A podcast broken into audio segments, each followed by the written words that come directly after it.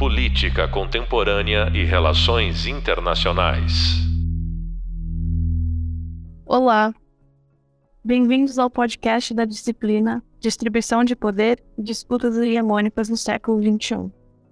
Sou a professora Flávia Abud e no podcast de hoje vamos falar sobre a relevância das instituições. Aqui na exposição de hoje, nessa conversa que vou ter com vocês, eu quero trazer alguns aspectos que dizem respeito justamente a essa reflexão. Se as instituições, as organizações internacionais têm ou continuam tendo relevância no contexto da política internacional, quais são as posições dos teóricos e das teorias em relações internacionais a respeito disso, a respeito das instituições, das organizações e vou trazer alguns exemplos específicos para ilustrar essa questão, principalmente o caso do Conselho de Segurança das Nações Unidas, que passa já há mais de uma década um processo de tentativa de reforma, abertura de discussão para tentativa de uma reforma da sua Constituição, mas ainda não conseguiu. Então, existe um histórico largo que vai desde a década de 60, desde 1960 até aí os anos 2009, 2010, em que o, o Conselho vem discutindo algumas reformas. Passou por uma pequena reforma em 65, mas antes tinha algumas reformas no seu escopo. Então, sobre os membros permanentes e membros rotativos, sobre a possibilidade de estender o direito de de veto na sua Constituição para outros estados que não são membros permanentes, mas que almejam se tornar. Então, qual seria, qual seria a expansão? Teria a expansão das duas categorias de membros? Existe toda uma discussão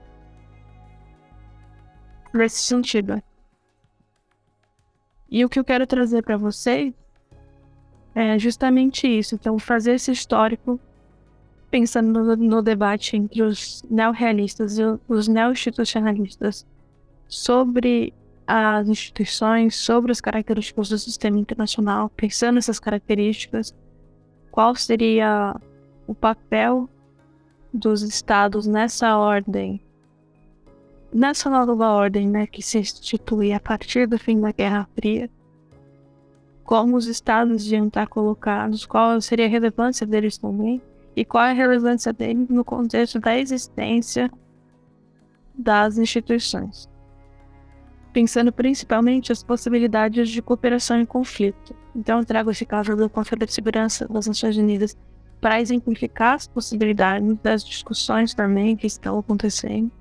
E também vou trazer a, a possibilidade de pensarmos em outras formas de discussão, como a, a OMS, a Organização Mundial do Comércio, e o seu mecanismo de solução de controvérsias, um órgão de solução de controvérsias em que estados podem abrir um painel de discussão e trazer um determinado caso para que seja avaliado se ocorreu ou não protecionismo e quais são as medidas, as formas que podem ser adotadas para mitigar os efeitos de um determinado protecionismo é, numa cadeia de produção ou um país se sentiu de alguma forma prejudicado.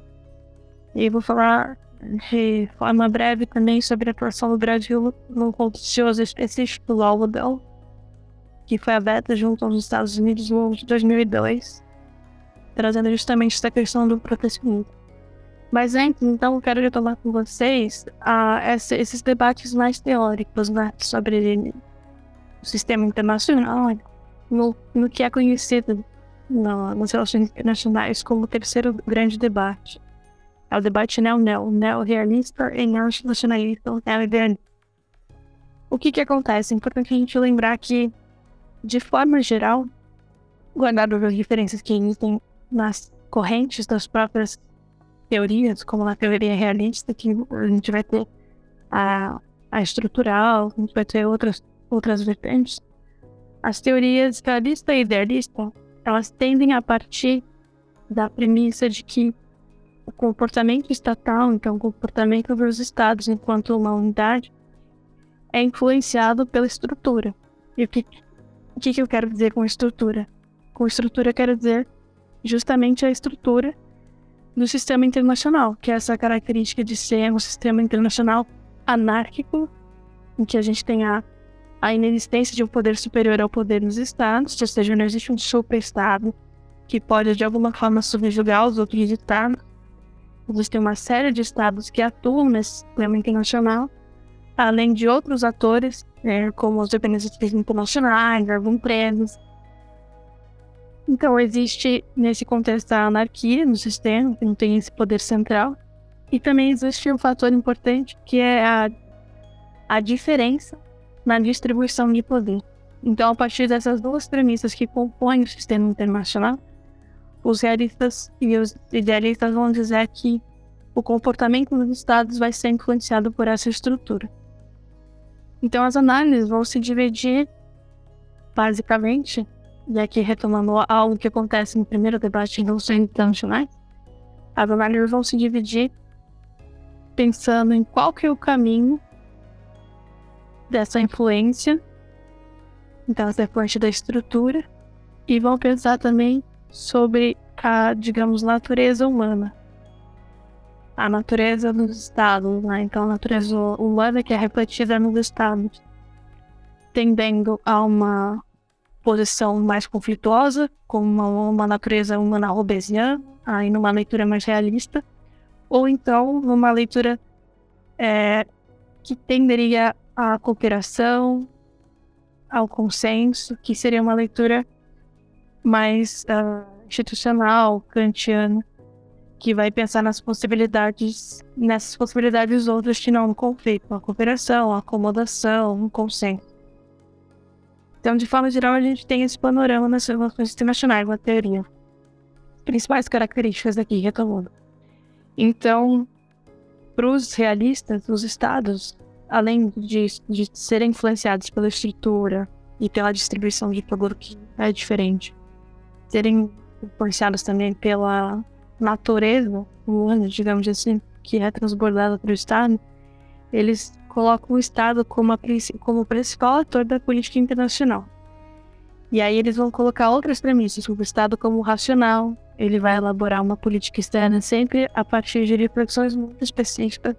Então, aquela, aquele pensamento sobre ganhos relativos e ganhos totais, o Estado sempre vai ser muito racional e pragmático no que vai desenvolver, visando interesses objetivos como a própria sobrevivência e objetivos outros como a ampliação dos seus ganhos, a ampliação do seu poder.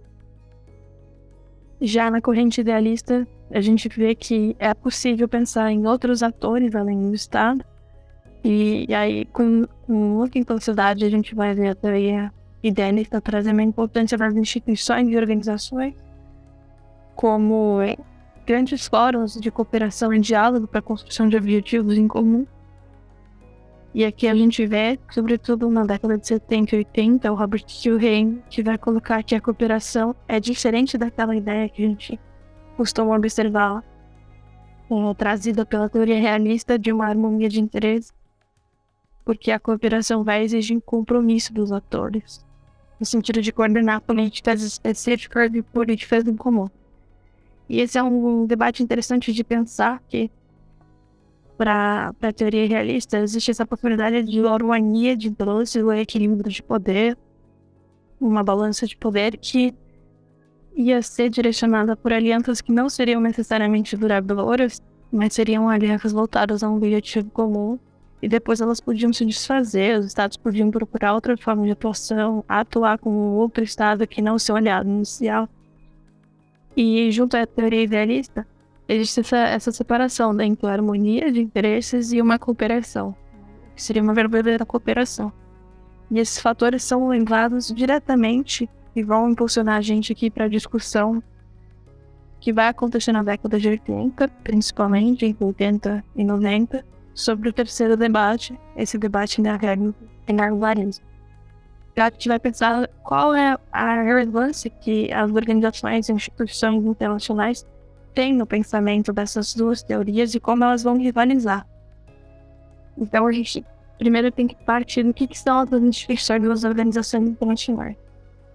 As instituições e organizações internacionais elas são formadas por Estado E tradicionalmente, como eu falei aqui, e aí numa perspectiva mais mediadora entre as teorias, elas são vistas como fóruns, né? Espaços que podem conduzir a, mediação, a cooperação, o diálogo para a construção de consensos comuns sobre temas dos mais diversos, mas aí com base em interesses e objetivos em comum. Então a gente vê aqui uma visão quase que de conciliação entre essas duas teorias quando a gente define o que vem a ser as instituições né, e as organizações internacionais. Só que elas são feitas por estados, então as relações entre os estados e as instituições e organizações são complexas, que elas vão envolver, no primeiro aspecto, uma certa transferência da autonomia de um estado em prol de um objetivo comum. Então a gente volta para uma discussão muito interessante que vai acontecer ainda no século XIX. Inicia também em tratados anteriores, como na Paz de Westfália, no século XVII, e vai se constituindo ao, ao longo do século XVIII com tratados de Utrecht e depois no século XIX com o Congresso de Viena, que são os princípios de soberania e reconhecimento entre os estados. Então, se reconhece a autonomia do Estado para gerir sua própria política, sua própria população, seu próprio território e tudo mais, e não se concede a possibilidade de interferência de ingerência externa. Quando um Estado assume o compromisso de atuar numa instituição ou uma organização internacional, de estar vinculado a ela, de ser membro dela de uma forma, ele estaria transferindo parte da sua autonomia para a decisão em um determinado aspecto, em um determinado campo, como segurança, economia, ou até mesmo uh, um programa mais internacional e mais universal, como é a proteção dos direitos humanos, a uma entidade por um, objetivo específico. Então, em exemplos, a gente costuma ver muito a Organização das Nações Unidas, a ONU, é, formas e processos de integração que conduziram a institucionalização como o Mercosul e a União Europeia. Então, as instituições e organizações, elas são alvo de questionamento desde o início dos anos 2000, principalmente quando a gente vai pensar sobre a sua eficiência, sobre se elas realmente funcionam para o tema ou para o objetivo que elas se colocaram a atingir. E esse tema, como já falei aqui anteriormente, ele já dividia a opinião de estudiosos e analistas de relações internacionais desde a década de 80, principalmente com esse debate neo-neo, em que os, os neoliberais, como Robert Kiyosaki, que eu já citei aqui, eles vão ver que o sistema internacional não era caótico, justamente por conta da existência de um ordenamento baseado em instituição internacional. Ou seja, as instituições desenvolveriam, permitiriam o desenvolvimento de princípios, valores e regras que seriam seguidos pelos estados que ah, desejam e entram nessas organizações. E aí essas organizações teriam essa capacidade de conseguir gerir o sistema internacional e impedir que ele fosse tão caótico quanto teoricamente ele poderia ser por conta de suas premissas iniciais, como eu falei, sobre a anarquia e a distribuição de poder. O que eu ainda acreditava é que o estabelecimento então dessas regras, normas, convenções iam sim conduzir a uma cooperação e iam alterar também nesse processo o comportamento dos estados no processo nessa busca por alcançar seus interesses mútuos. Então existe essa ideia de que o processo, a forma com que como, como os estados iam se relacionar entre si, entre si e na instituição, ou por, por meio da instituição, alteraria também a, o comportamento do próprio Estado. Enquanto na outra ponta a gente pode observar no debate na, nos expoentes neorrealistas como o John Wolfsheim, essa tendência a minimizar a importância das instituições de forma geral para o ordenamento do sistema internacional e também por considerar que elas poderiam ser apenas instrumentos de projeção de poder de estados mais fortes, e dessa forma atenderiam aos seus interesses mais diretos. É interessante observar que só por essa premissa do meio charme de acreditar que as instituições poderiam ser um instrumento de projeção de poder dos mais fortes, a gente pode pensar, fazer um link direto justamente com todo o debate que acontece sobre a reforma do Conselho de Segurança das Nações Unidas. Que os países que propuseram reformas, propuseram, os grupos que propuseram reforma, vão falar muito sobre essa questão do Conselho não refletir mais a distribuição de poder do mundo, porque o mundo mudou desde a, de quando o Conselho foi criado, desde quando a ONU foi criada. E vão falar também sobre, é, de alguma forma, eles tocam nesse tema sobre a, o Conselho poder, sim, em alguns momentos, ser um instrumento para a projeção de interesses de alguns estados. Mas aí seriam os estados, por exemplo, que possuem poder de veto, que são os P5, os membros permanentes do Conselho de Segurança, entre eles os Estados Unidos, a China, a França, a Rússia a Inglaterra. E o que, que acontece? Esses países detêm um tipo de poder que os outros países não têm, mesmo que atuem no Conselho de Segurança. E isso pode fazer com que eles usem desse determinado poder para projetar seus próprios interesses. Exemplos disso, se nós formos tomar como correta ou nós formos tomar como uma lente de, de observação, de análise nesse momento, essa vertente é, apresentada por Nishari, é justamente pensar na atuação da China e da Rússia na questão da guerra civil síria. O Conselho de Segurança, ambos os países vetaram algumas resoluções que pensavam em uma intervenção internacional na, no país. Aí a gente pode aqui delimitar ou trazer ou, desenhar uma série de fatores que fizeram esses dois países que detêm o poder do inverno atuarem dessa forma. Mas aí, se vamos de novo tomar como lente essa perspectiva neoliberalista do mercado, eles fizeram isso não apenas ou não só porque pensaram naquele contexto da Síria, no contexto de que poderia causar uma, uma certa ou uma total instabilidade no país, uma transição de regime tudo mais, uma atuação desastrosa como aconteceu na Líbia em 2011. Mas eles também estavam muito preocupados com seus próprios interesses econômicos na região. A China, com a possibilidade de acessar e continuar acessando o mercado de energia para fornecimento de petróleo, e a Rússia, entre outras coisas, entre a atuação diplomática que já tem com a, com a Síria, seria a questão da venda das armas e a questão da manutenção de um porto, o porto de Tartus, que existe na Síria e que foi utilizado pela Rússia desde a década de 90.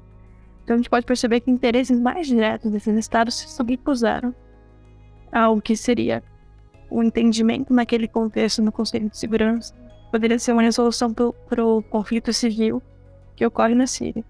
Mas eles vetaram essa atuação. Então, se a gente observar por essa lente é, do Mershaim, essa lente neorrealista, a leitura poderia ser essa. Mas esse é um debate muito importante, é um debate grande que já acontece, como eu falei, desde a década de 80 e sempre vai dividir os analistas.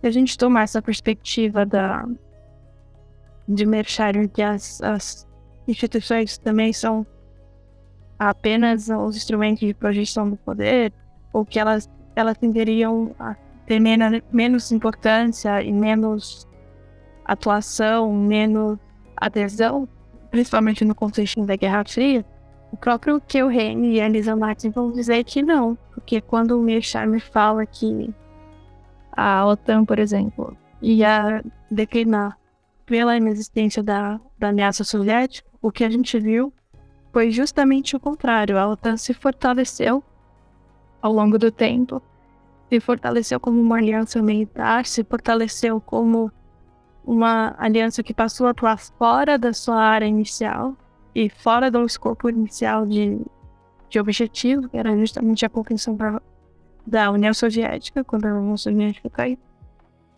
E esses países que, que compõem a OTAN, principalmente os Estados Unidos, continuam investindo na, nessa aliança como enfim, uma forma de segurança.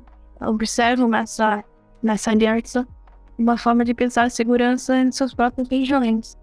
Então, o declínio não aconteceu da instituição desse tratado, como depois no Shammer vai colocar, e que o Rei e a Martin também. Mas é, é muito mais para pensar que as instituições, aí a gente vai pensar na relevância dela. É, as instituições seriam importantes dependendo da lente que a gente observa a, situa a situação. Como a gente observa tanto o desenvolvimento das instituições, quanto as, as possibilidades de reforma e atuação delas ao longo do tempo. Então, não faria sentido os estados continuarem investindo recursos na expansão de instituições internacionais se elas não tivessem algum tipo de significado. Isso a gente pode aprender dessa discussão entre neorrealistas e neoliberais. Mas aí, de novo, a gente vai ver uma, um olhar cético dos neorrealistas com relação às perdas do papel. Então, eles sempre vão retomar essa retórica de que as instituições vão continuar projetando poder é, de potências ou projetando poder de mais forte. E essa retórica, essa discussão perdura. As instituições continuam aí e a gente continua observando a importância delas no canal de discussão, o fórum de discussão de diversos temas. E isso é um aspecto que não pode ser questionado, né? não tem como ser questionado, pelo menos, a, a importância que as instituições possuem enquanto fórum de discussão. Isso continua, isso permanece. Mas elas podem ser questionadas em outros contextos, como eu falei aqui no contexto do Conselho de Segurança das Nações Unidas, é, se refletem ou não mais muitos, muitos países da que já não refletem mais na distribuição de poder do mundo. Então é um fator que ia legitimar essa instituição seria uma redistribuição das cadeiras de acordo com a redistribuição do poder, então, o questionamento não é na instituição em si, mas na forma com que ela desenvolve seus mecanismos de atuação. Ela continua sendo vista como importante, a instituição, mas ela é tida como uma instituição que precisa de uma reforma para continuar mantendo a sua importância, a sua eficiência para os objetivos que ela foi delineada. E é interessante a gente pensar nesse contexto, porque, de forma geral, para os neoidealistas, né, os neoliberais, eles vão colocar aqui que os estados eles podem sim se beneficiar conjuntamente de cooperação. E por isso que se espera que os estados e os governos tenham essa tendência de buscar a construção de instituições e de manter as instituições funcionando. E elas podem funcionar e trazer aspectos importantes como informação, reduzir alguns custos de, de operações, é, trazer compromissos que realmente sejam é, colocados em prática pelos estados e estabelecer alguns pontos, algumas coordenadas para o desenvolvimento de políticas específicas e também facilitar o, funcionamento da função de reciprocidade. Então, as instituições têm esse papel também. Elas têm esse, essa importância, essa relevância e vão sim sendo questionadas à medida do tempo. Isso é inevitável também. Tanto que quando a gente olha para o sistema é, Segunda Guerra Mundial e como ele conduziu uma nova abordagem sobre a, a segurança coletiva, a gente vai ver justamente isso, o surgimento do Conselho é, das Nações Unidas na construção da Organização das Nações Unidas como detetor, né, detentor do monopólio sobre autorização de ação coercitiva uma ação poderia ser militar ou militar, como forma de exercer o direito legítimo de defesa. O que, que a gente vê aqui? Uma, um entendimento dos estados que decidiram pactuar e fazer parte do, da Organização das Nações Unidas, como os Estados-membros, de que era importante, sim, que essa, essa definição, essa compreensão sobre ao direito de legítima defesa e a compreensão sobre segurança coletiva tivessem depositado em um órgão, um único conselho, que teria sim a, a, o objetivo principal justamente de manter a paz e a segurança internacionais. Algo que já tinha se perdido nas discussões anteriores sobre a Liga das Nações e sobre a sua ineficiência no, no sentido de evitar um novo conflito. Então, na Segunda Guerra Mundial, na Segunda Guerra Mundial, a gente vê o surgimento da ONU, do Conselho de Segurança, como justamente ocupando esse papel, né? O Conselho de Segurança tratando dessa, dessa questão de forma mais atenta. Então, nessa nova concepção de segurança, que era pautada nessa combinação das capacidades dos Estados, pensando nesse princípio da autodeterminação e também que do benefício que é percebido pelos estados como necessário né, à segurança geral, e na lógica de que o uso da força ilegítimo entre os estados teria considerado uma ameaça à paz e à segurança internacional e que isso seria passível de uma punição. O Conselho de Segurança das Nações Unidas passou a ter, da Carta das Nações Unidas, a prerrogativa de ser responsável primário por tudo isso. Então, manter a paz e a segurança internacional, inclusive pelo uso da força. E a gente vai ter algumas coisas sobre o uso da força ou não, ou em que contexto seria mais interessante ou não o uso da força.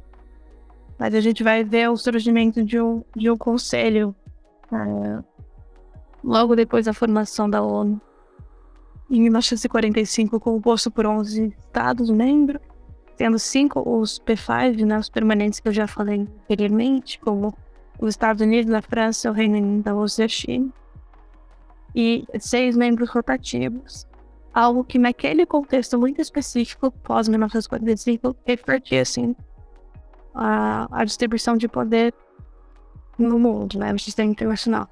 E é conferir aos países aliados e os seus associados na guerra, então fica pensando no contexto pós-guerra, um status de maior prestígio nessa influência de um novo sistema.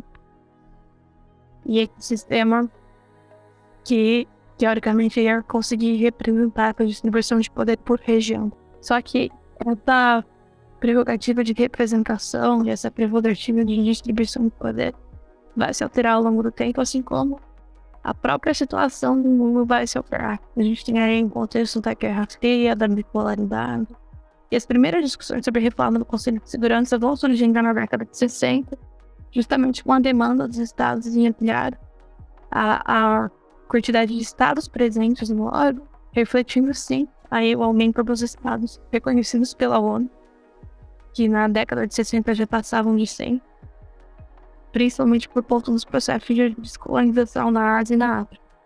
Então, uma reforma aconteceu em 1985, como eu falei anteriormente, com a ratificação de dois terços dos estados da ONU e a aprovação importante também por parte dos, dos membros permanentes do P5 da Resolução 1990 de 1933, que passou na Assembleia das Nações Unidas, e que trouxe quatro novas cadeiras destinadas a membros não permanentes do Conselho, então totalizando 10. E também foi é, discutida a questão do direito ao veto mas essa questão do direito ao veto foi colocada para outro momento, não se pensou em ampliação. Então é justamente uma questão que os estados vão colocar sobre. E aí vem muito relacionado mesmo ao aspecto que é levantado na teoria na velhice sobre essa projeção de poder dos mais fortes, né? Então, projeção de interesse, a instituição de alguma forma ia projetar o interesse do mais forte. Nesse caso, a gente tem alguns países que são mais fortes porque eles têm poder que os outros não têm. E essa é uma discussão que acontece com grande profundidade, tanto no contexto das Nações Unidas, quanto no contexto de outras instituições, até mesmo ideia das instituições como fóruns de diálogo e cooperação, que é o que eu falei, né? aquelas mediariam os conflitos. Algumas propostas novas da, ah, surgiram na década de 90, justamente nesse contexto fim da Guerra Fria, fim da noção de bipolaridade e a possibilidade de um novo ordenamento do sistema nacional da ordem internacional. E nela, os Estados reportavam de novo seu comprometimento com uma melhor representatividade e legitimidade do órgão, trazendo maior legitimidade para ele, tornando esse processo decisório mais próximo das alterações e da distribuição, da alteração não só da distribuição de poder, mas da natureza do poder que foi observável nesses anos na Guerra Fria. Né? Então, o poder não era mais só um poder militar, mas era um poder econômico, um poder político, um poder diplomático. E por, que podia, sim, trazer maior dinamismo às discussões que nos vão surgir conflitos. Só que aí, é, novamente, o, o Conselho abre uma discussão em 1994 com um grupo de trabalho, no âmbito ainda da Assembleia das Nações Unidas, tentando trazer essa questão da representação, tentando trazer essa questão de ampliação ou possibilidade de ampliação do veto, e tinha entre articuladores países como a Alemanha, a Índia e o Japão, também previu essa questão do reconhecimento da operação na distribuição de poder e também a possibilidade de ampliar o direito ao veto. A questão do veto, então, nesse contexto, é central nas discussões, porque ela permaneceu e permanece ainda no, é, num patamar em que os estados que já não possuem tanta relevância no sistema internacional, como a França e o Reino Unido, continuam a ser players importantes no, na política internacional justamente por terem esse, esse poder, né, esse poder do veto. E um outro aspecto que é questionado é justamente o uso do Conselho de Segurança para salvaguardar interesses próprios, como foi anteriormente. Sendo que muitas críticas nesse contexto aqui são colocadas aos Estados Unidos por fazer do Conselho de Segurança, utilizar o Conselho de Segurança para conferir uma certa legitimidade às suas tomadas em sua política externa e ao mesmo tempo dividir com os outros estados do sistema o custo de ser uma potência hegemônica, né? o custo de ser uma, uma potência que se entende como hegemônica, que se entendeu como hegemônica na primeira década, aí pós a Guerra Fria. Então, isso também pode ser observado né, na questão de salvaguardar interesses, como eu falei anteriormente no veto com o jogo da China com a Rússia na questão da Síria. Por outros interesses que não aquele que era a pauta da discussão, que era justamente o futuro em si, eles declaram uma vetinho. E essa, esse veto da decisão é, permaneceu, a, a conflito sírio continua, o conflito civil sangrento, e as diversas tentativas de resolução não saem do papel, por uma série de, de questões, entre elas justamente esse custo, né? É o custo que os estados teriam em atuar nessa região, talvez trazer mais instabilidade. Então, existem várias propostas de reforma do Conselho de Segurança que estão colocadas estão em jogo. É, desde 2004, a gente tem uma proposta é, encabeçada do G4, que é o Brasil, Japão, Alemanha e Índia, que vai trazer essa questão de, de repensar a distribuição das cadeiras também. Então, ele vai querer trazer novos membros permanentes, uh, pensar na revisão dos mandatos, do, do tempo que os países podem ficar como rotativos, e vão pensar justamente nessa nova redistribuição. A gente também tem um grupo que é o Unidos pelo Consenso, que são países que vão rivalizar de forma mais direta esses países que eu falei agora do G4. E no caso a gente vai ter, por exemplo, a Argentina, a Coreia do Sul, Paquistão e México, elaboraram uma proposta que visava aumentar só o número de cadeiras para os membros não permanentes, deixando o conselho de é, da proporção que ele tem agora, de 15 para 25 cadeiras. E infelizmente essas discussões travaram no, no ano de 2009, mesmo com a briga de discussão aberta por uma resolução que passou na Assembleia Geral das Nações Unidas. A Resolução 62-557, que trouxe esse grande marco da discussão de renovação e tudo essa possibilidade de renovar o interesse do próprio Conselho como mediador, como algo que vai continuar tendo uma influência na política internacional. As discussões estão travadas, a falta de conceito em diversos temas, principalmente a questão do uso do veto, a ampliação das cadeiras, se as cadeiras seriam permanentes ou não, levou justamente a uma inatividade. Então essa discussão está travada. Já tem mais de 10 anos que essa discussão está travada e o Conselho de Segurança continua atuando como atuou, a gente viu em 2011, que eu falei, na questão da Líbia, e tem outras discussões acontecendo lá em temas de segurança e paz internacionais. Então, essa discussão feita sobre legitimidade, sobre a possibilidade de atuar de uma forma que distribua o poder, refletindo as relações de poder no sistema né, internacional que a gente conhece atualmente não ocorreram. Então, essa discussão continua travada. E isso leva para pensar sobre outras formas, né? Outras formas de pensar a, as discussões, outras formas de resolver conflitos.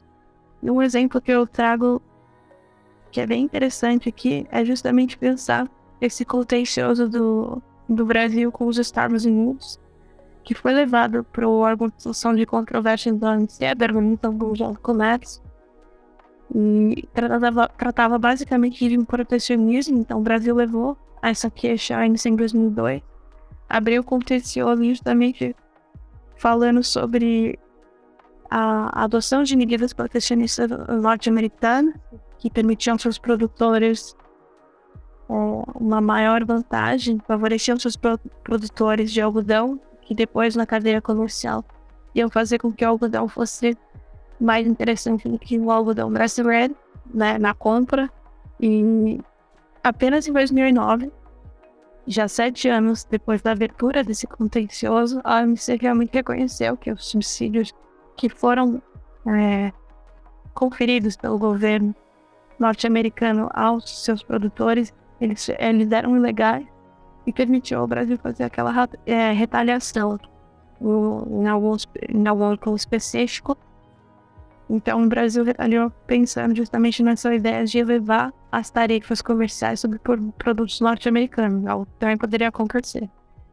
Mas o, o que a gente tira dessa, desse fato e também do fato do Brasil ter ganhado essas discussões é justamente reconhecer outros fóruns de discussão que não que, que são tão tradicionais na política como a Organização das Nações Unidas, para pensar também em outras formas de atuação. Então, o Brasil conseguiu é, ganhar esse, esse contencioso e, inclusive, recebeu um tipo de indenização e esse foi um movimento muito interessante para se pensar outras formas de discussão, outras formas de discussão, sempre pensando que as instituições e as organizações poderiam continuar tendo relevância nesse contexto em que a gente vive no século XXI. Então, é, ao longo desse podcast, eu trouxe diversas discussões aqui para pensarmos sobre a importância das instituições, mas então você ouviu acabou de ouvir aqui o podcast A Relevância das Instituições, comigo, professora Flávia Bund. Aqui retomamos algumas das discussões teóricas que ocorreram no âmbito do debate NEO-NEO, enfatizando os argumentos de ambas as teorias sobre a importância das instituições e dos regimes no contexto das relações internacionais.